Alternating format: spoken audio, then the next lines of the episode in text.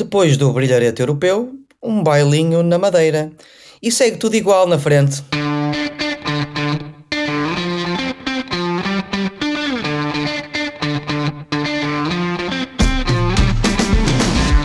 Bem-vindos a uma nova emissão dos Meninos de Ouro, o programa para quem gosta de bola e que está disponível todas as terças-feiras no Spotify, Apple Podcasts, Google Podcasts e em todas as outras plataformas onde se pode ouvir e descarregar podcasts.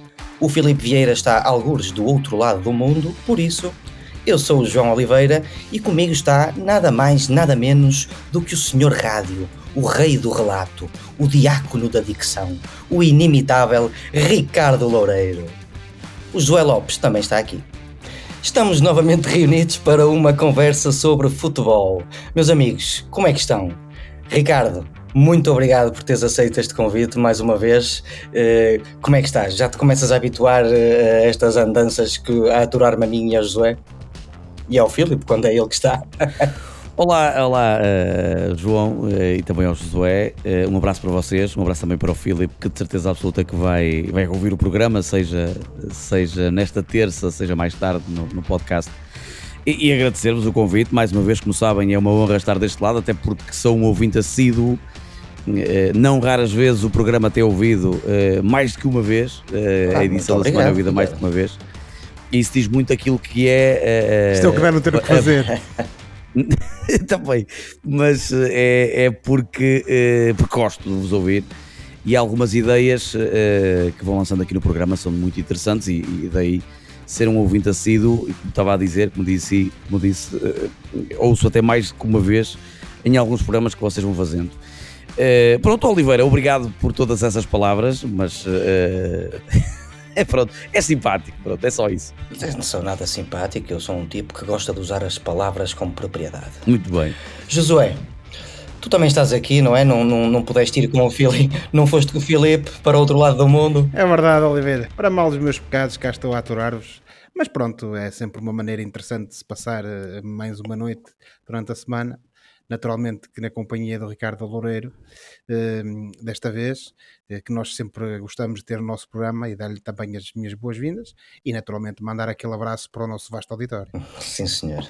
Aproveito para dar as boas-vindas então a todos os ouvintes da Rádio Barcelos e recordar que estamos no ar todas as terças-feiras às 22 horas na rádio que liga Barcelos ao mundo. É estranho ser eu a dizer isto e não ser o Filipe, não é?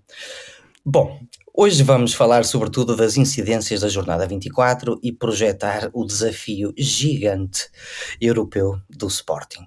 Mas vamos começar com a jornada e com os resultados deste fim de semana.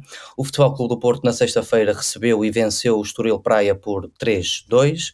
O Passos de Ferreira recebeu e venceu o Santa Clara num jogo de aflitos por 1-0. Foi um jogo importante para o Passos de Ferreira. O Desportivo de Chaves venceu o Portimonense por 2-0.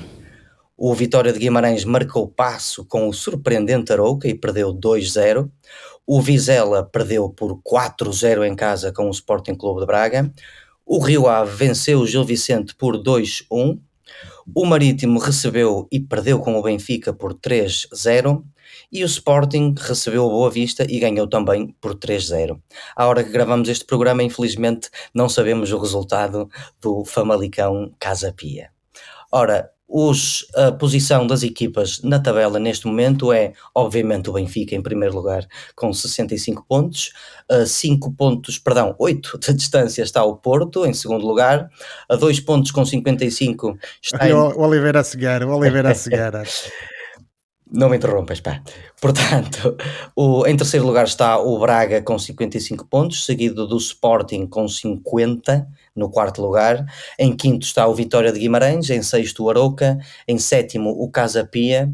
O Rio Ave subiu ao oitavo lugar com a vitória sobre o Gil.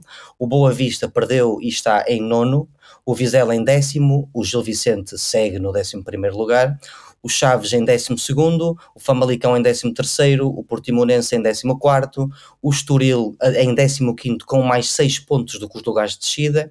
No lugar de, no lugar de qualificação para a manutenção está o Marítimo e abaixo do Marítimo, com os mesmos pontos e só com um ponto a menos do que o Marítimo, estão Santa Clara e Passos de Ferreira.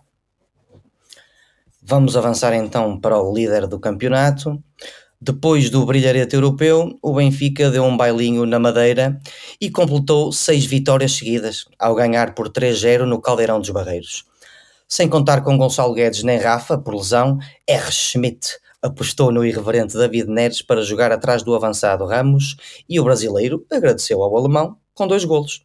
O Marítimo até entrou bem e ainda assustou com um golaço, uma obra-prima do lateral direito Cláudio Wink, cruelmente anulada por 15 centímetros de fora de jogo. Mas a superioridade dos encarnados foi muito evidente, como se viu pelo resultado e por grandes exibições, não de um ou de dois, mas de alguns jogadores do Benfica: uh, Arsenes, Grimaldo, Neres, Bá. Curiosamente, Ramos e João Mário com exibições um pouco mais discretas. O Benfica está um jogo mais perto do título e o Marítimo fica com o consolo de saber que os concorrentes mais imediatos também perderam. Josué, Achas possível o Benfica acabar o que resta desta liga sem derrotas ou até mesmo 100% vitorioso, sendo que até agora só perdeu com um tal de Braga? tal de Braga. Oliveira, eu obviamente como benfiquista eh, tenho essa, essa sempre a confiança de que tal é possível, agora que é muito pouco provável, é porque o Benfica ainda vai ter que fazer praticamente uh, todos aqueles jogos ditos grandes que faltam nesta segunda volta, e não obstante estes bons resultados recentes do Benfica, o certo é que também temos visto a espaços um Benfica menos bem conseguido, digamos assim, e a vacilar um pouco diante dos seus adversários, que naturalmente também procuram sempre criar aqui algumas dificuldades. E uh, acho que existe aqui também depois uma ou outra questão que tu uh, abordaste quando falaste das exibições mais apagadas do Gonçalo Ramos e do João Mário, que a meu ver tem a ver com o cansaço. Ou seja, uh, o Mr. Schmidt, e nós já temos falado disso noutras, uh, noutras edições, tem sido bastante insistente, não só no mesmo modelo, mas sobretudo no mesmo 11. Raramente faz grandes alterações. Uh, houve uma altura, e que tu, tu até foste tu que, que, então chamaste a atenção para isso, que ele geria a equipa com substituições e não propriamente dando oportunidades a outros jogadores a começarem no 11 inicial, no início das partidas. Mas o certo é que conforme isto, a luta vai apertando, digamos assim, começamos a ver um Mr. Schmidt que nem nisso facilita. E portanto, não raras vezes, e mesmo quando os jogos parecem estar decididos, temos a equipa uh, sempre a mesma e sem grandes alterações. Basta ver que no jogo com o, com o Marítimo, uh, as, as, substituições que foram feitas por, por parte do Mr. Schmidt já o foram relativamente tarde, e tivemos alguns jogadores que desnecessariamente jogaram a partida completa ou praticamente, uh, praticamente a partida completa. Vocês até e, referiram portanto, o Orsens, não foi? Que exatamente, apanhou aquele um amarelo jogador, no final. Um, um, jogador que tem sido importantíssimo e que de facto era escusado apanhar aquele amarelo no final e que se calhar não havia justificação para continuar em campo até aquele momento, mas que o Mr. Smith insistiu nele. E vemos, por exemplo, o facto de ter sido dada a oportunidade aos dois jogadores nórdicos de jogarem, um, mas o, uh, o, mesmo assim eles entraram já praticamente ao cair do pano, o que não faz muito sentido. E portanto, acho que esse cansaço uh, de, de, alguns jogadores, de algumas, de, de, algumas peças essenciais do Benfica, poderão fazer com que a equipa no futuro, uh, obviamente que para além das dificuldades que os seus adversários já lhe colocam, possa vacilar. Agora, contra este Marítimo, tivemos um Benfica em máxima rotação um Benfica que uh, é, parecia aquele Benfica que vimos na pausa antes do Mundial.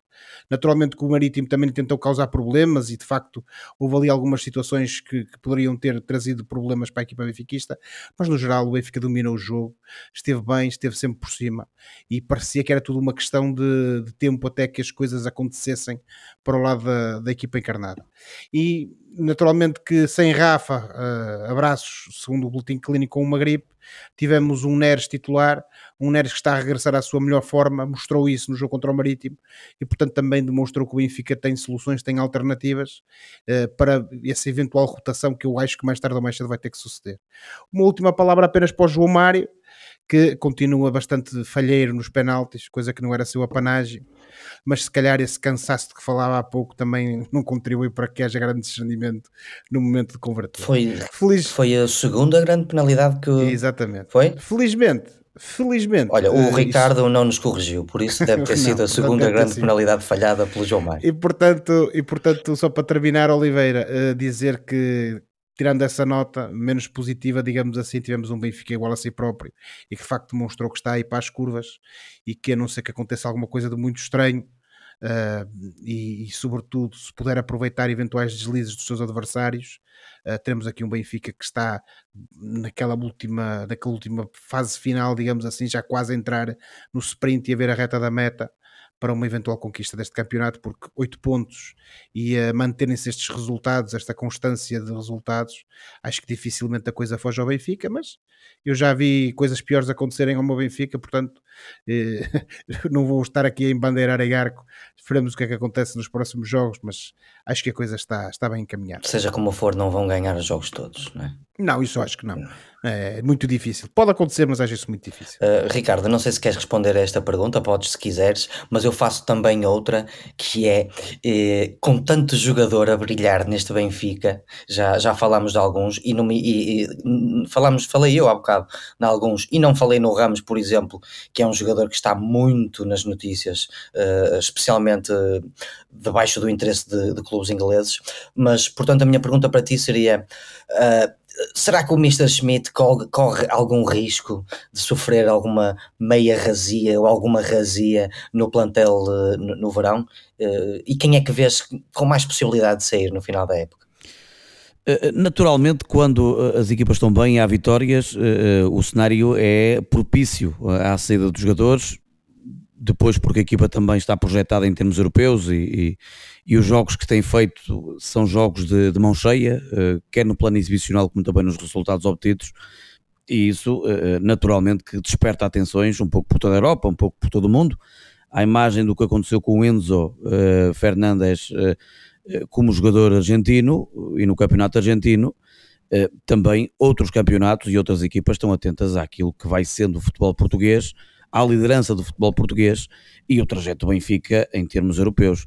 É bom aqui lembrar que o Benfica uh, está a jogar há muitos e muitos meses e, e, tem esta particularidade de estar a jogar há muitos e muitos meses, creio eu desde agosto, até se calhar de julho, talvez, com a pré-eliminatória da Liga dos Campeões uh, e por aí fora. Exatamente, exatamente. Uh, uh, e, e, a verdade é que este nível exibicional tem mantido. O Benfica tem conseguido manter sempre uh, esta forma de estar no, campo, de grande competência. Certo que nem sempre dá para ser brilhante, mas é uma equipa muito competente. Uma equipa de, de toque curto do meio campo para a frente, uma equipa de boa desmarcação, uma equipa que ocupa muito bem o espaço e sabe que espaço ocupar. É muito importante no futebol moderno e Roger Schmidt, eu acho que que foi a, a, grande valia que trouxe para, para esta equipa, a forma como a equipa se apresenta e consegue descobrir espaço no campo contrário. Daí que, por exemplo, não seja de estranhar e esta distância olharmos para alguns jogos em que, por exemplo, de, da primeira para a segunda parte eh, há ali uma série de jogadores que são mudados e a equipa continua com a mesma orgânica, com a mesma organização e, e, e, estou aqui a pensar, por exemplo, no jogo na casa do Futebol Clube do Porto, que o Benfica venceu por 1 a 0 e que ao intervalo o Roger Schmidt retira João Mário, retira uh, o Enzo e o Bá, creio eu, uh, tirando o último, estes dois figuras de proa na primeira fase da época. Uh, e, e, isto para dizer que aquilo que nesta altura se tem dito o Benfica e o que se tem falado além fronteiras uh, é muito do, do, trabalho que a equipa tem conseguido, é mérito próprio do que tem sido uh, alcançado. E a prova mais evidente disso é agora a venda de Enzo pelo o valor que foi. em condições normais, não teríamos um, um, jogador vendido por esses valores. No final da época, naturalmente que o Benfica poderá perder alguns jogadores, desde logo o João Mário, o mesmo João Mário que vimos partir do Sporting aqui há umas temporadas, agora mais maduro e melhor jogador, na minha opinião, poderá também sair. Um, e, é, ele já tem 30 anos, achas que ainda tem condições para, para chegar a um, a um para fazer um último grande contrato na carreira? Não, o, o, que eu acho é que uh, um bom jogador tem lugar em qualquer equipa. Uh, uh, não, poderemos é não estar aqui a falar em, em muitos milhões de euros, mas um bom jogador e o João Mário. sempre o achei um grande jogador, o João Mário, sempre o achei, não é de agora, já há muito tempo que acho isto. E ainda bem que ele conseguiu recuperar esta forma física e esta alegria de jogar. Porque o que nós vemos acerca do João Mário é, é, é o jogador de equipa, o jogador que transporta a equipa nos mais diversos momentos do jogo. O Benfica pode perder alguns jogadores. É, eu, eu acho que é, uma boa parte do plantel vai manter-se, até porque há aqui um projeto, o próprio Rui Costa também tem em mente que, que tem esse, esse projeto para, para a equipa num, num futuro próximo Uh, e, e, eu sou até, e talvez o Josué aqui poderá dar a opinião dele, mas um, eu sou tentado um, a, a, ficar até surpreendido pelo facto de no mercado de janeiro o Rui Costa não ter sido mais uh, arrojado nas contratações, tendo em conta aquilo que percebeu em termos europeus que a equipa poderia fazer. Não é por acaso que o Filipe falava aqui que o Benfica podia ser campeão europeu.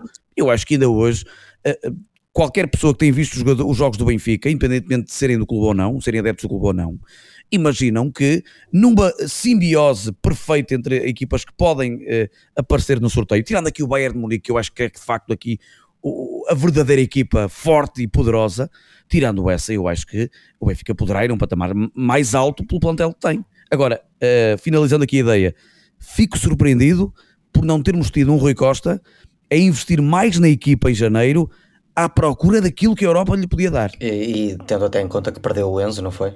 Eh, também, também. Mas o, o Enzo nós percebemos, uh, o Rui Costa veio dizer que fez de tudo para que o jogador ficasse, uh, dando aqui a ideia que foi ele que não quis ficar. E portanto, obviamente, quem não quer estar não é bem-vindo e ainda bem que saiu.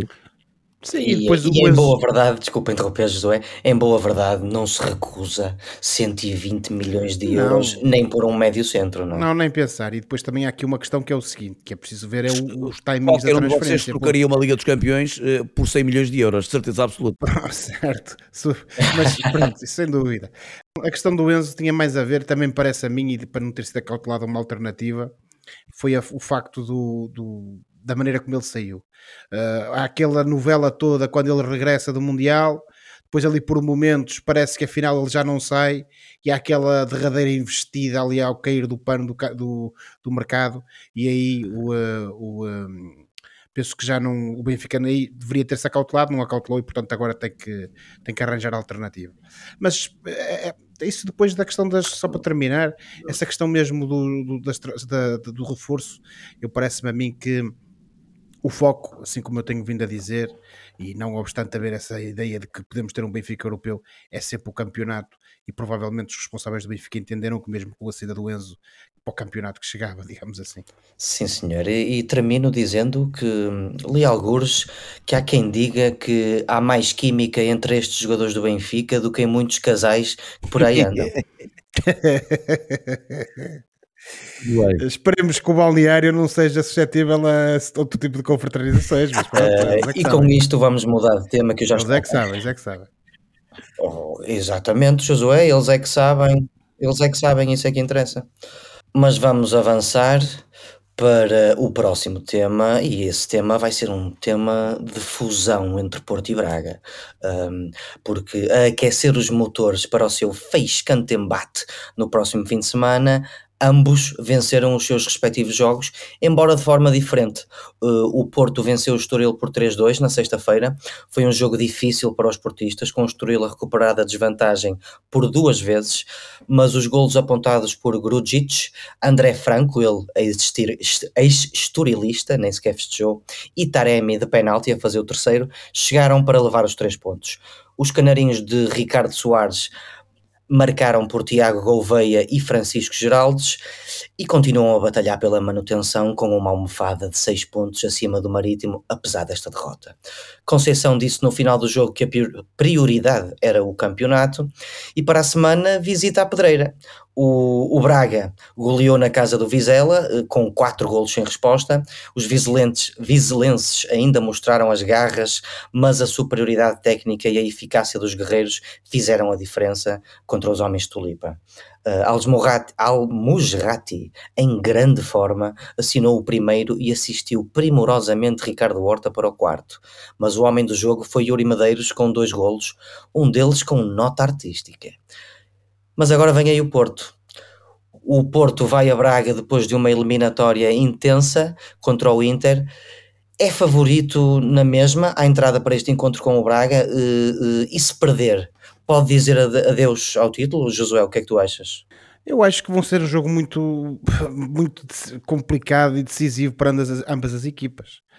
Uh, de facto, o, o, Porto aqui continua naturalmente com aquela perspectiva, aquela ideia de se manter na corrida e na luta uh, atrás do Benfica.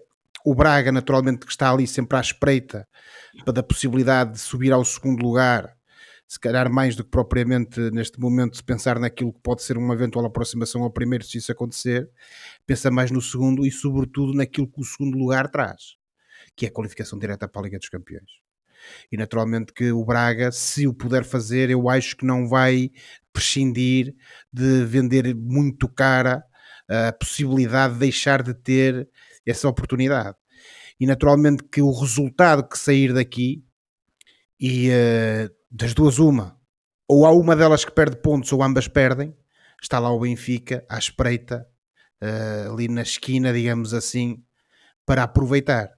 Naturalmente que uma derrota do Futebol Clube do Porto ou um empate, um empate entre ambas as equipas seria ouro sobre azul para o Benfica e um, uma eventual vitória do Porto para o Benfica apenas seria mais uma razão para ganhar o seu jogo nessa jornada, uma vez que tendo em conta que o Braga está um pouco mais distante, a concorrência, pelo menos para já, mais imediata é da equipa portista, e portanto o importante aqui, parece-me a mim de facto, é percebermos o que é que vai sair deste jogo e se o Benfica poderá aproveitar ou não.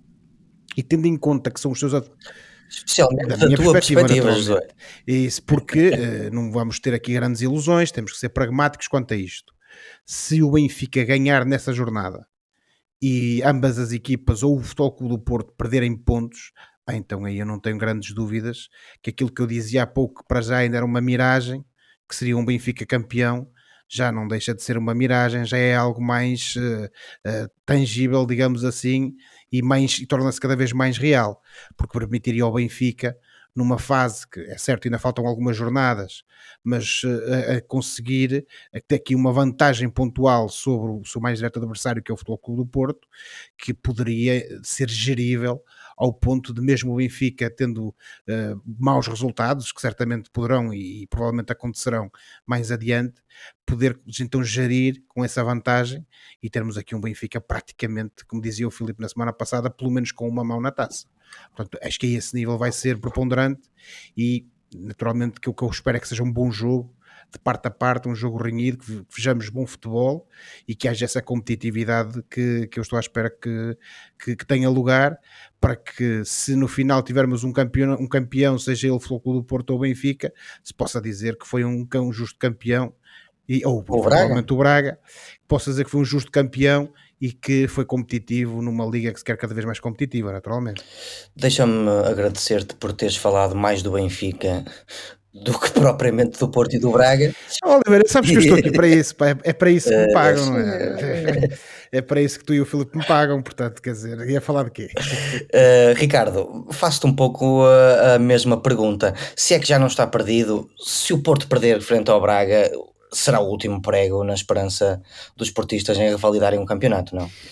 É importante que todos tenhamos uh, a ideia de que o Porto de Sérgio Conceição vai até à última a discutir os troféus. Uh, é uma equipa que, que, consegue uh, encontrar uma nova forma de chegar ao objetivo, uma forma de se reencontrar, uma forma de, de, de enfim, aparece sempre com outra energia, ainda capaz de discutir isto ou aquilo.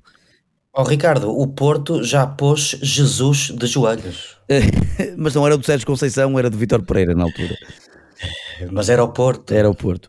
Uh, mas eu digo em particular do Sérgio Conceição porque uh, é um Porto uh, sem tanta capacidade, principalmente financeira, para equipar o plantel eh, com jogadores eh, como tivemos o Vitor Pereira a ter, como, como tivemos André Vilas Boas, tinha uma grande equipa e por aí fora, inclusive é o Porto da, da, Liga dos Campeões e da Taça UEFA. Pronto, o Porto do novo milénio, do arranque do novo milénio, que nada tem a ver para o Porto de agora, uh, que ainda assim consegue ir até à última a discutir uh, os campeonatos, as taças, a da Liga, que consegue este ano, também a Taça de Portugal até às meias finais ou até mesmo a final. E portanto, este campeonato eu uh, tenho a certeza absoluta que vai ser discutido. Não sei se será até a última jornada ou até às duas últimas jornadas, mas eu tenho a certeza que vai até o início de uh, final de abril início de maio. Eu quero, que vai, eu quero acreditar que vai ser aí que o campeonato fica decidido. E, e eu acho que nenhum, não restam dúvidas de que o Benfica vai ser campeão este ano. Uh, todos percebemos isso. Até por tudo aquilo que eu dizia há pouco, o Benfica consegue aqui um equilíbrio ao longo da época que mais nenhuma equipa conseguiu. E isto é importante no início, como é importante a meio da época e depois torna-se decisivo no final do campeonato. Uh, o que é surpreendente aqui é, é no, o, o, Porto discutir este jogo em Braga, ter a possibilidade de se manter ou não na corrida do título, isso depois já, já depende muito do otimismo do adepto, mas vai discutir diante de uma equipa que, na minha opinião, poderia ter feito muito mais que aquilo que conseguiu fazer este ano. Porque se pensarmos um pouco, isto Braga, em caso de derrota, uh, uh, fica com o Sporting à perna. O, o Ricardo, deixa-me só interromper-te. Josué, estás a ouvir o, o, que o Ricardo acabou de dizer? Perfeitamente. Era só para saber. Continua, Ricardo. E tem o Sporting muito perto uh, de chegar a uma terceira posição. Que pode acontecer. Que pode acontecer. O Braga uh, é a grande surpresa, na minha opinião, esta temporada, pelo plantel que tem, pelas prestações que teve, algumas delas, e depois tem o outro lado da medalha, uh, que em vários jogos foi uma equipa que desiludiu. eu não consigo encontrar o Braga que derrota o Benfica, eh, principalmente o jogo do campeonato. A equipa que derrota este fim de semana, que derrota o Vizela, 4 a 0, se compararmos com a equipa que vai ao Alvalade e leva com 5 num jogo e 5 no outro. Não consigo perceber que equipa é esta. Como também não consigo encontrar a equipa que vai ao Estádio do Dragão e que em 5, 10 minutos uh, perde por 3 ou 4 a 0. Que foi mais ou menos isto que aconteceu. Isso é que não consigo entender. Porque, e volto aqui a reforçar, na minha opinião, uh, o Braga tem o segundo melhor plantel do campeonato. Só para clarificar, eh, eu há bocado quando perguntei ao Josué se ele estava a ouvir, é porque uh, as palavras do Ricardo para mim soaram uma, soaram uma música. As palavras do Ricardo agora soaram uma música, porque finalmente eu ouço um homem a concordar com as coisas que eu tenho dito. Portanto, o meu obrigado. Ah, mas olha, Oliveira, não concordo que seja só culpa do treinador. Pronto, eu também acho que não é só culpa do treinador, porque em quase caso nenhum a culpa é sempre só do treinador, efetivamente. Mas Oliveira, agora, e agora, agora eh, procurando saber aquilo que tu pensas sobre isto, o que é que tu achas que vai acontecer? Bom, eh, eu preparei-me para este programa para vos fazer perguntas. Um, mas agora uh, aquilo que eu penso, aquilo, aquilo que eu penso é que o Arthur Jorge, além da, da excelente equipa que tem e, e, e da equipa unida que tem. Sejam bem-vindos à habitual rubrica Malha. o, o, o, Arthur Jorge, boa. O, o Arthur Jorge tem um trunfo, vá. Para, para o próximo domingo com o Porto, que é o facto de jogar em casa. Eu recordo que o, o Braga fez excelentes exibições contra o Benfica e ganhou, a jogar em casa. E agora vai-se passar o mesmo frente ao, ao Futebol Clube do Porto. A esperança é de que o Arthur Jorge tenha aprendido com estes embates dos mais difíceis em que os perdeu a todos. E por isso eu não diria que o Braga está totalmente desprovido de hipóteses de, de, ganhar este jogo. Acho que é uma genuína hipótese da equipa ganhar o jogo, até porque é uma equipa unida e, como disse o Ricardo, é um plantel muito bom muito bem herdado do Carvalhal e apetrechado com contratações que o Carvalhal não teve no ano passado. Mas eu quero até perguntar a ti, Josué, ao Ricardo já não pergunto, porque ele acabou por uh, responder à pergunta, mas pergunto-te a ti, o, o Braga, com exceção das vitórias sobre Benfica e União de Berlim no início da época, o Arthur Jorge ainda não conseguiu, não, aliás, o Arthur Jorge não conseguiu vencer mais nenhum dos grandes embates que teve esta época. Estou-me a lembrar do San Giloase, do União de Berlim fora, do Sporting, da Fiorentina, do Porto na, no início da época. Na primeira volta perderam por 4-1 no Dragão e, e, portanto a pergunta que eu te faço é, vês sinais de que o Arthur Jorge possa ter aprendido com estas derrotas e, e, e tem de facto o Braga hipóteses de jogar, de ganhar neste jogo em casa contra os Dragões? Eu já respondi a essa pergunta da minha parte, agora quero que tu me respondas a tua. Eu acho que hipóteses tem sempre, Oliveira, porque eu aqui concordo completamente com o Ricardo, o Braga tem claramente um plantel de qualidade, reforçou-se muito bem em janeiro, uh, e tendo-se reforçado muito bem em janeiro com jogadores de altíssima qualidade, tem mais do que condições e de, cap e de, e de capacidade para ganhar ao Futebol Clube do Porto.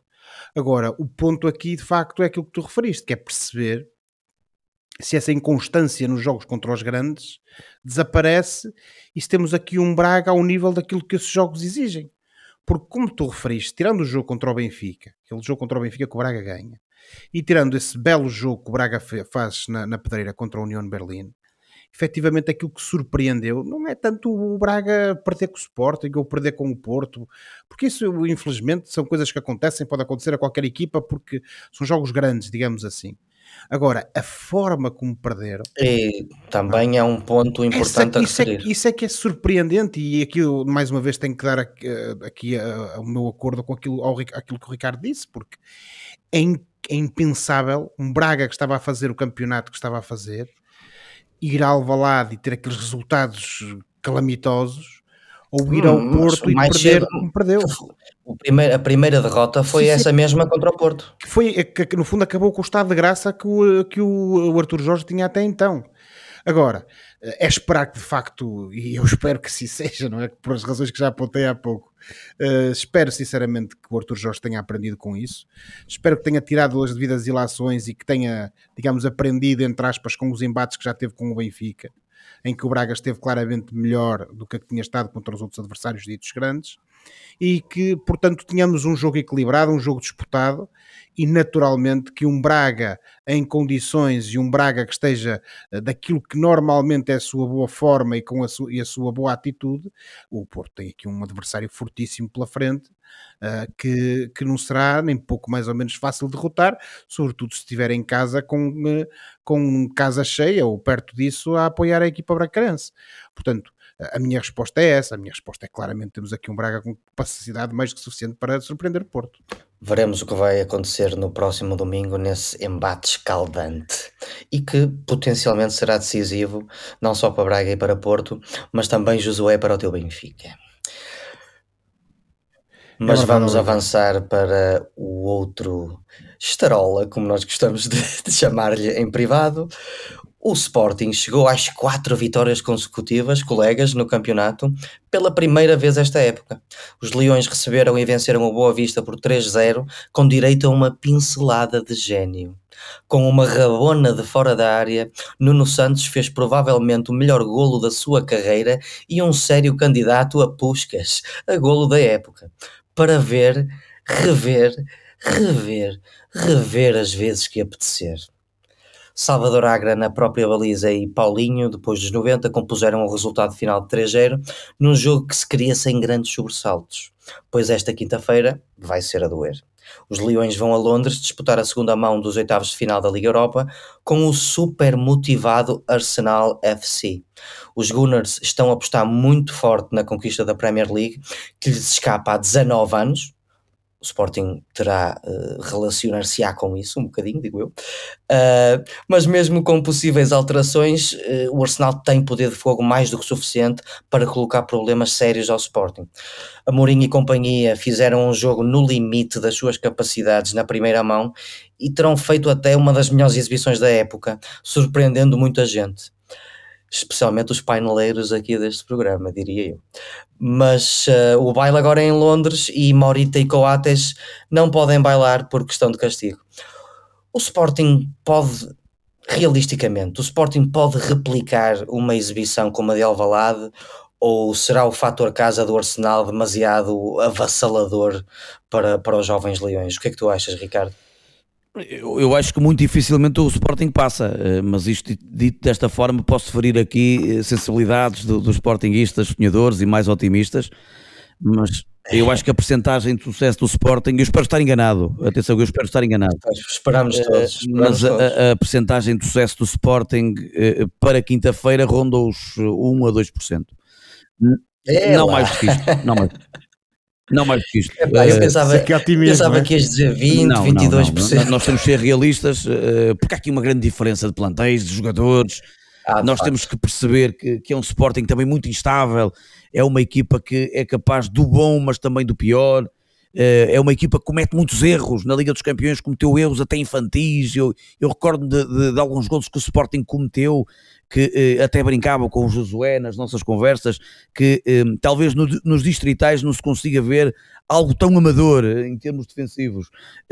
dito desta forma, parece que, que, que mesmo em casa, Ricardo, porque o, o, o, Sporting para a Europa esta época só ganhou um jogo e foi, e foi contra, o, contra o Tottenham. Pronto, mas dito desta forma, uh, uh, estou, estou aqui a dar a ideia, parece que estou aqui a dar a ideia de que, que, que o Sporting não, não tem essa qualidade. Não é isso que eu estou a dizer. O que eu estou a dizer é que a equipa tem sido muito instável, tem cometido muitos erros. O próprio Ruben Amorim tem dito isso nas conferências de imprensa. Ele próprio defende que a equipa tem jogos que não está tão bem, e esse tem sido o principal calcanhar daqueles da equipa este ano, é que não consegue manter regularidade. Logicamente que perante este cenário de irregularidade a jogar na casa do líder da Liga Inglesa, que não é uma equipa qualquer, não é de uma hora para outra que se lidera o campeonato inglês durante tantas jornadas e, e que eh, nesta altura se calhar é o único... Com, com um City no mesmo, no mesmo campeonato e um Liverpool, não é? A principal equipa a ganhar, uh, sendo neste momento vista como a principal equipa candidata a ganhar o, o campeonato inglês, portanto é uma equipa qualquer. Se é difícil jogar numa equipa, na casa de uma equipa inglesa eh, do meio da tabela, o que fará na casa do líder? E eu recordo-me de jogos de equipas portuguesas num arsenal não tão forte como este, e a história não é nada risonha para, para o nosso futebol. Portanto, eu espero que o Sporting consiga esses tais 2% de sucesso, mas uh, plenamente consciente e, e, e, se analisar de uma forma realística, uh, que este é um jogo uh, de missão quase impossível para, para a equipa do Sporting. Oh, Oh, Josué, eu gostava de saber o que é que tu achas sobre isto também. Uh, uh, uh, se de facto é possível o, o Sporting replicar a mesma exibição, talvez com algumas melhorias, esperava-se, em Londres, ou, ou se achas que, que não, que jogar em casa vai ser complicado. Vai ser muito difícil, Oliveira. E, e até mesmo como tu agora foste adiantando, replicar certas coisas, porque o Sporting não sai com um resultado mais positivo e com maiores possibilidades de eventualmente surpreender o Arsenal, não sai de sua casa nessas circunstâncias por culpa própria. Uh, sobretudo pelo desperdício que a equipa foi mostrando em termos das oportunidades que o Arsenal lhe foi concedendo. Eu concordo quando vocês dizem que o Arsenal que esteve em, uh, em Alvalade foi um, um Arsenal, não de segundas linhas, porque não foi bem o caso, mas mais um Arsenal de poupanças em termos de ritmo e de abordagem ao jogo. Foi um Arsenal que não pôs o pé no acelerador, foi um Arsenal de maior contenção. E, portanto, naturalmente que o Sporting, eh, fruto disso, também teve oportunidades. Podia ter eh, ganho o jogo e ganho com, com uma vantagem que lhe permitisse uh, ir de forma mais confiante uh, a Anfield Road, mas um, Anfield não, uh, caramba, Uh, Ao Emirates. Emirates Stadium, exatamente. Estava a confundir. não, pronto. Ao Estádio da Luz. Sabes que há um, há, um, há um Stadium of Light em Inglaterra, ah, Ricardo Loureiro, que se chama Stadium of Light por causa do Estádio da Luz do Benfica. Pronto, mas isso, isso, isso são histórias para, outros, para outras alturas. É o, qual, qual, é o clube que joga lá? O, é o Sunderland. Sunderland, exatamente. É o Sunderland. Pensei que era o Benfica. Não, Benfica de London, não. Pronto, mas uh, para continuar, para, também, para não, me, não me alongar muito mais. Mas, mas José, desculpa, deixa-me só então colocar-te colocar isto desta forma. Nós já falámos do, do quase impossível que é o Sporting Uh, ganhar esta eliminatória. Hum. Mas agora vamos pensar nisto. Com a, com a época que o Sporting fez, se o Sporting conseguir levar de vencido o Arsenal em Londres, quanto é que isto transfigura a imagem que as pessoas têm, ou transfiguraria uh, uh, a imagem que as pessoas têm deste Sporting? Ah, pegando um bocadinho nas palavras do Ruben Amorim, naturalmente que nem a vitória na Liga Europa salvaria esta época do Sporting. E eu Mas isso aqui, com ele. isso aqui entre nós, isso aqui sim, entre sim, nós, sim, eu não concordo nada. Pronto, é, certo, é obviamente que uma vitória na Liga Europa claro, faria toda a é diferença. É uma competição europeia, o Sporting não ganha uma competição europeia há 60 anos, ou lá o que é. Isso ou... a mim pareceu-me demasiada autocomiseração. Pronto, mas, uh, isto, do, para, isto para dizer do, o quê? Eu concordo plenamente contigo quando tu referes que isto faria muito bem à imagem do Sporting, porque ainda que o Sporting na próxima eliminatória, se passar contra o Arsenal, uh, ainda que o Sporting acabe por, por defrontar uma equipa forte que, que o elimine, o Sporting sempre vai poder dizer que chegou longe na Liga Europa e que derrotou o primeiro classificado da Liga Inglesa e, mais, e nesta altura provável campeão inglês.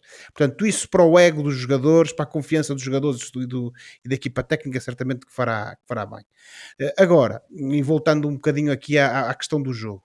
A realidade. No futebol, no futebol, naturalmente, que não é impossíveis, é como eu costumo dizer, é por isso que nós gostamos do futebol. Um, mas o Sporting é aqui um desafio muito grande pela frente todos os seus jogadores têm que estar em, na máxima força, com máxima atenção, com empenho a 200%. e tem sobretudo que tentar, do ponto de vista emocional, ser o mais impregnável possível, uh, no sentido de não se deixar contagiar pelo ambiente terrível que vai encontrar em Londres. Porque jogar na, num estádio na Liga Inglesa é sempre complicado para as equipas estrangeiras. Um, nós, nós, quando digo nós, equipas portuguesas, normalmente quando jogamos contra os grandes da Europa, parece que já entramos derrotados em campo sem necessidade nenhuma e muitas vezes acabamos por ser prejudicados por isso.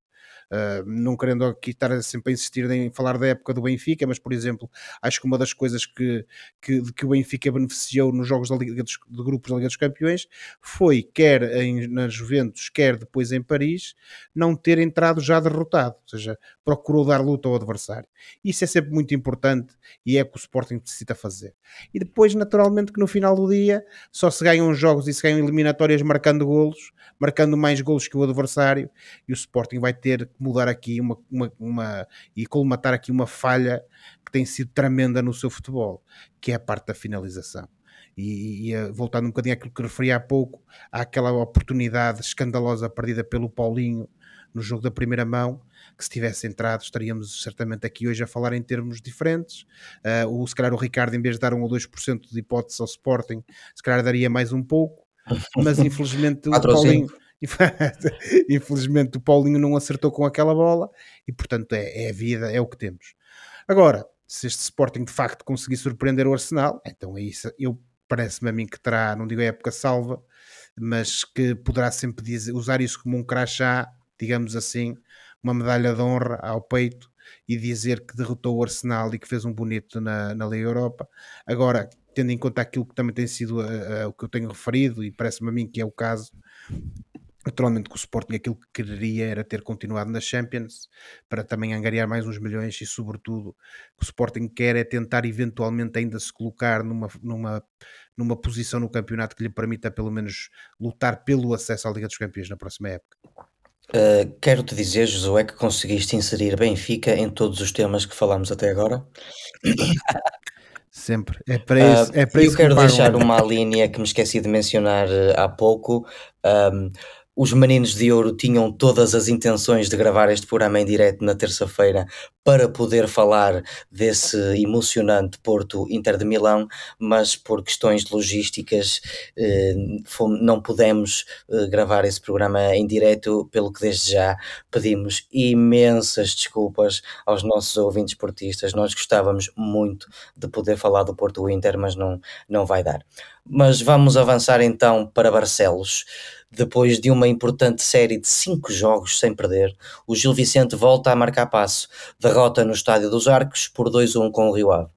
Os pupilos de Luís Freire estiveram a vencer por 2-0, mas a expulsão de Amine Udiri, ou Udriri, não é um nome fácil de dizer, uh, enfraqueceu os rioavenses e o Gil ainda reduziu com, ainda que através de um autogolo do, do Fábio Ronaldo. Os barcelenses ainda tiveram uma oportunidade de ouro para empatar ao cair do pano através de uma grande penalidade, mas Fran Navarro não conseguiu bater Jonathan e foi o guarda-redes do Rio Ave que saiu do relvado em braços. É o quarto penalti falhado pela Brisa de Valência em oito, eh, espero não estar enganado. Uh, Ricardo, este resultado mancha de alguma forma o, pro, o progresso feito por uh, Daniel Ramos até agora e também um bocado em relação a, Fra, a Fran Navarro. Estará com a cabeça no outro lado já ou estou a ser mauzinho? Olha, uh, dois apontamentos. O primeiro para, para Fran Navarro, começamos desde logo por aí. Uh, eu, eu, eu, acho que estes penaltis uh, fazem parte do processo de crescimento do jogador certamente que nem ele esperaria que eh, nesta altura, na sua fase da carreira e ao serviço de um clube que luta para não descer, grande parte das épocas e a história tem mostrado isso, estivesse nesta altura eh, a ombrear com nomes eh, dos principais emblemas do futebol nacional. Eu acredito que o facto do nome dele estar ligado a clubes, como há dias falava que estaria no Futebol Clube do Porto na próxima temporada, e isso mexe um bocadinho com o jogador, com a parte mental do jogador, eh, e não sei até que ponto é que eh, esse cenário eh, e este crescimento de uma forma tão rápida de Navarro condiciona a sua capacidade mental para depois aparecer em determinados momentos e defender a equipa como tem feito um, ehm, nos outros momentos que não estes de decisão, de penalti, de cobrança do penalti, de lance imediato. E depois outra nota para uh, este Gil Vicente de Daniel Souza. Eu tive a oportunidade de estar aqui convosco na altura, quando a chegada dele para o Gil Vicente. É verdade.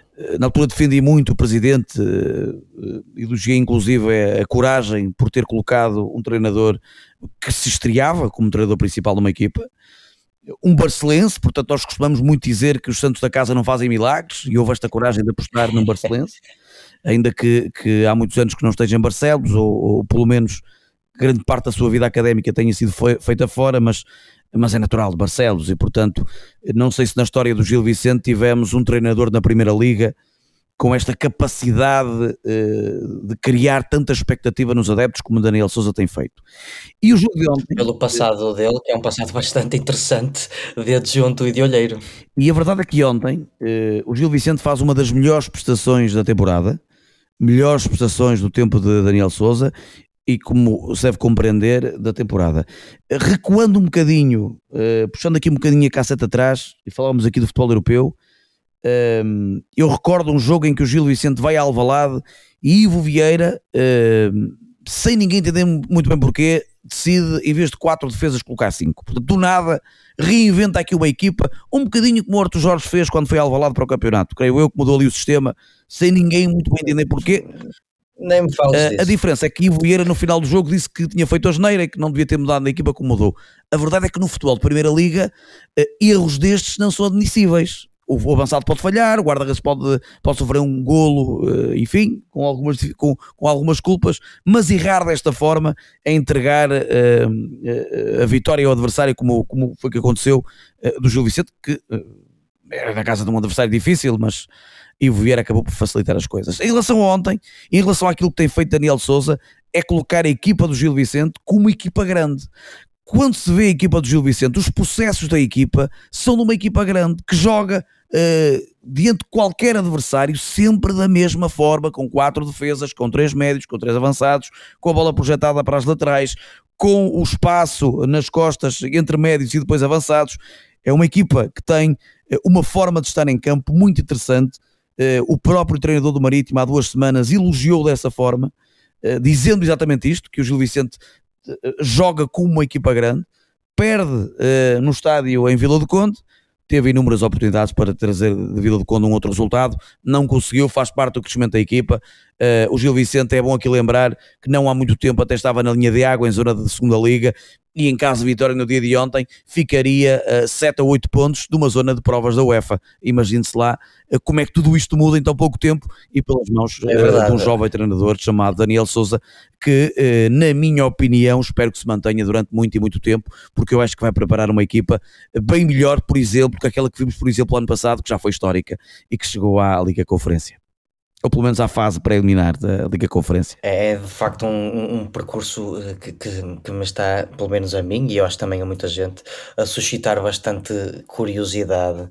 Um, ehm, estamos a, a falar de um, de um, rapaz que, apesar de nunca ter sido treinador principal, uh, tem um percurso em Inglaterra, em, em uh, França, na Rússia, com, com o André Vilas Boas, e como tu disseste, é de facto um filho da casa, e, e, e parece que, que, que se juntaram aqui os, os, condimentos, não é? Para, para uma belíssima história de amor. Uh, não é, Josué? O que é que tu achas disto? Eu quero saber a tua opinião, acho eu. Achas tu? Não, oh, Oliveira, obviamente que eu não tenho mais nada a acrescentar ao Ricardo, uh, concordo com aquilo que ele disse. Uh, Foste suplantado. Isso é verdade. Então, quem percebe da poda é ele, portanto, hoje está cá, há que ser ele a pôr as coisas em cima da mesa. mas, mas, isso é porque, pronto, enfim, são tantos e tantos jogos do Gil Vicente que também claro. melhor seria se não soubesse mal seria-se o relatador oficial de Gil Vicente, não é? Cara, por acaso, é curioso que uh, há dias, a propósito de, de um outro jogo que estava a preparar, dei por mim a imaginar que nesta altura e nos últimos 10 anos, pronto, não digo mais, mas 10 anos, dificilmente alguém eh, no Gil Vicente e de Barcelos tinha assistido a tantos jogos como eu. Uh, tive épocas em que não houve um único jogo que não fui. Portanto, Oh, oh, oh, Ricardo, ainda tu não gostas quando eu te chamo o rei do relato e o diácono uma coisa não tem a ver com a outra. Uma coisa não tem a ver com a outra. É que de facto tem a ver com, com a presença nos jogos por força das questões profissionais, como eu como se deve compreender. Eh, Logicamente que se eu pudesse ir aos jogos todos, iria naturalmente ao clube da minha freguesia, que eh, estará sempre em, em primeiro plano. Eh, Fazes-me lembrar aquela frase do epá, só falha quem lá está. Mas no, mas, mas no teu caso não é só falha, é, é só chega lá quem está sempre lá. E eu acho muito bem, e estou mesmo tem muito. mais a ver com a questão profissional. eh, Não, acima isto no fundo para dizer que eu e o Josué estamos muito satisfeitos por ter a ti em vez do Filipe hoje. Eh, Pois, mas isso, oh, Oliver, essa parte não era para dizer no ar, pá. não, ele, ele- ele está. tínhamos Ele, combinado que não íamos dizer isso no ar. na internet em Honolulu, acho eu. Mas olha, só para, só para terminar aqui esta questão e, e, eh, e responder à tua pergunta, acho que o mais importante e é a única coisa que eu quero acrescentar é que o Gil Vicente parece que mantém aquilo que é eh, um projeto futuro. Um, o presidente vai se manter, o Gil Vicente vai a eleições e a única lista candidata é a lista do, do atual presidente. Adivinha-se naturalmente que a estrutura que o acompanha se mantenha com ele e eh, aliado a isso tivemos esta escolha de um treinador para o futuro. Porque, como o Ricardo também disse, e é verdade, seria muito fácil e tentador para uma equipa como o Gil Vicente, que estava numa situação complicadíssima e que, fruto de sucessos recentes e de boas vendas, se calhar também teria alguma capacidade financeira para o fazer, seria muito fácil tentar encontrar aqui um treinador dito caro e supostamente com créditos firmados que viesse tentar salvar o Gil da, da, da segunda divisão. Mas, no entanto, houve aqui a lucidez de fazer a aposta num jovem, num jovem com qualidade e com, com currículo, ob- obviamente que noutro tipo de funções, não é? E, e- O e- que e faz com que não deixe de parte- ser um risco na mesma, não é? Sim, sim, não, é, é, exatamente. É, Como tinha, esse, como tinha currículo noutras funções, acaba por haver aqui um risco, mas houve essa lucidez de, mesmo numa altura em que o importante era assegurar a manutenção, não deixar de escolher um treinador que permitisse eh, ser também o futuro do Gil Vicente. Parece-me a mim que Daniel Souza é, essa, é esse treinador, é esse técnico. Eh, eu tenho gostado de o ouvir falar, tenho gostado ainda mais de ver aquilo que ele tenta implementar dentro do campo com a equipa gilista. Uh, espero que ele continue na próxima época. Espero que ninguém se lembre de o vir buscar depois deste bom final de época que se adivinha que ele vai fazer uh, ao serviço do Gil Vicente. E portanto, o que eu desejo é que de facto este projeto futuro do Gil Vicente continue e que possamos voltar a ter o Gil pelos lugares cimeiros, eventualmente a tentar ali cheirar, como o Ricardo dizia há pouco, ou dizia, ou aludiu, uh, essas competições europeias e voltarmos a ter aqui um Gil que pelo menos luta pela possibilidade de aceder às mesmas. Dito isto, acho que Daniel Souza faz parte de uma equipa vencedora no Gil, a qual tem que se dar os parabéns, que já deu muitas alegrias aos adeptos barcelenses e, portanto, é apenas manter a aposta, manter o nível e eh, tudo fazer para que este Gil continue a dar alegrias aos seus adeptos. Deixa-me só acrescentar uma coisa porque me parece muito importante. eh, é que o, o Gil Vicente, por onde vai na atualidade, leva inúmeros adeptos, são centenas e centenas de adeptos. Ontem, a bancada destinada aos adeptos visitantes no Estádio dos Arcos eh, estava completamente cheia eh, de adeptos barcelenses, espalhados na bancada, no apoio à equipa. E depois um outro ponto que me parece fundamental, eh, este presidente, esta estrutura do Gil Vicente, teve a capacidade de retirar eh, ao clube o título de Gilinho de Barcelos para o Gil Vicente Futebol Clube. E com este tipo de palavras, o que é que eu posso acrescentar? Se nada, eu vou ficar calado, porque realmente. Uh, vamos então avançar para o nosso último tema, não é, colegas? Uh, está na hora do fora de jogo, que é o momento do programa em que olhamos para o que se passa fora das quatro linhas e oferecemos recomendações ou sugestões aos nossos ouvintes. Vou começar, obviamente, pelo convidado. Ricardo, o que é que tu tens para nós? Uh, uh, por norma, uh, este tipo de sugestões estão sempre sobre, um, sobre séries, filmes e livros que, que, que, esteja a ler ou a ver na atualidade. N neste momento, eu estou a seguir uma série que vai para o último capítulo, creio que é no próximo fim de semana, ou já saiu, já não me recordo, acho que é, já saiu o último capítulo, saiu ontem. Que é o Last of Us, um, que é baseado no jogo da PlayStation, da Sony PlayStation. Em breve também chegará a outras plataformas. E, e o que é fascinante, uh, que eu creio que o tema até já veio aqui ao programa, mas o que é fascinante, do meu ponto de vista, é a forma como foi recriada a série tendo em conta aquilo que foi o jogo e é o jogo, porque há, há sequelas que vão saindo do jogo, há outro tipo de atualizações e, portanto, uh, a série está incrível, aconselho a ver. Para além da história, há uma série de, de, particularidades que a própria série tem, alguns alertas são lançados à, à sociedade do vírus, que afinal o único problema não é só o vírus, é todo o, todos os outros problemas que a própria sociedade e os próprios seres humanos vão também criando neste contexto difícil que é viver uh, uh, num cenário apocalíptico. Apocalíptico, pronto, disse. Uh, vejam, vejam, Last of Us, vale a pena. Eu, eu devo dizer que fiquei até assustado com a explicação que eles arranjaram para, para aquele vírus e, e, e fez-me pensar, meu Deus. É um fungo, não é um vírus. É, perdão. É, um fungo, é, e a maneira como eles explicaram o, o problema o, é mesmo esse. potencial para esse fungo, de facto, adaptar-se a, a, temperaturas superiores e atacar-nos a todos, eu confesso oh, que fiquei oh, bastante assustado. Não assustemos os nossos ouvidos, vejam a série. mas vejam, concordo em absoluto com o Ricardo, vejam que é uma série que vale a pena. E, e Josué, o que é que tu tens para nos adormecer hoje? Oliveira, bem, um, olha, se calhar até dá para adormecer. Uh, isto, muito rapidamente, uh, é uma sugestão musical. Uh, é um, não lhe posso chamar um novo álbum, mas se calhar é, podemos dizer que sim, dos YouTube, lançado agora no mês de março, chamado Songs of Surrender. Basicamente, isto não é um álbum de originais dos YouTube, Uh, é uma coletânea de canções, no fundo, regravadas e recriadas, nas palavras da banda, para a atualidade, para 2023. A falta de, de inspiração, de... melhor? Eh, pois, mas é o que é, não é? Uh, em sessões que decorreram nos últimos dois anos uh, que, que, a, que, a, banda passou uh, no, no, no, no, estúdio. a primeira canção que, entretanto, foi disponibilizada na, na, nas plataformas foi uma das míticas deles, que é a Pride, In the Name of Love, que já está disponível nessas plataformas. O disco foi, no fundo, é aqui uma espécie de uma, de uma criança eh, de, de The Edge, do guitarrista, e mostra aqui a banda a revisitar algumas das suas canções mais célebres ao longo destes mais de 40 anos de carreira, eh, nomeadamente incluindo todas aquelas eh, canções muito icónicas já, With or Without You, One, Beautiful Day, Sunday Bloody Sunday e até Invisible. Um, cada tema escolhido para este álbum foi regravado e recriado por inteiro, de forma a incluir novos arranjos e, alguns, e em alguns casos até novas letras. Um, o, uh, os YouTube lançaram então este álbum. Uh, naturalmente, se calhar é mais uh, fan service, como se costuma dizer, é mais para fã do que propriamente para o ouvinte casual. Mas fica aqui a minha recomendação para quem gosta dos YouTube e, sobretudo, porque isto é um álbum mais de, com canções dos bons tempos, aquilo que para mim eram os bons tempos dos YouTube, do que propriamente do passado mais recente. é um exercício curioso de reinvenção por parte da banda Portanto, fica aqui a minha sugestão: Songs of Surrender dos YouTube, disponível nas plataformas e também em formato físico, onde ainda se vende música nessa uh, modalidade.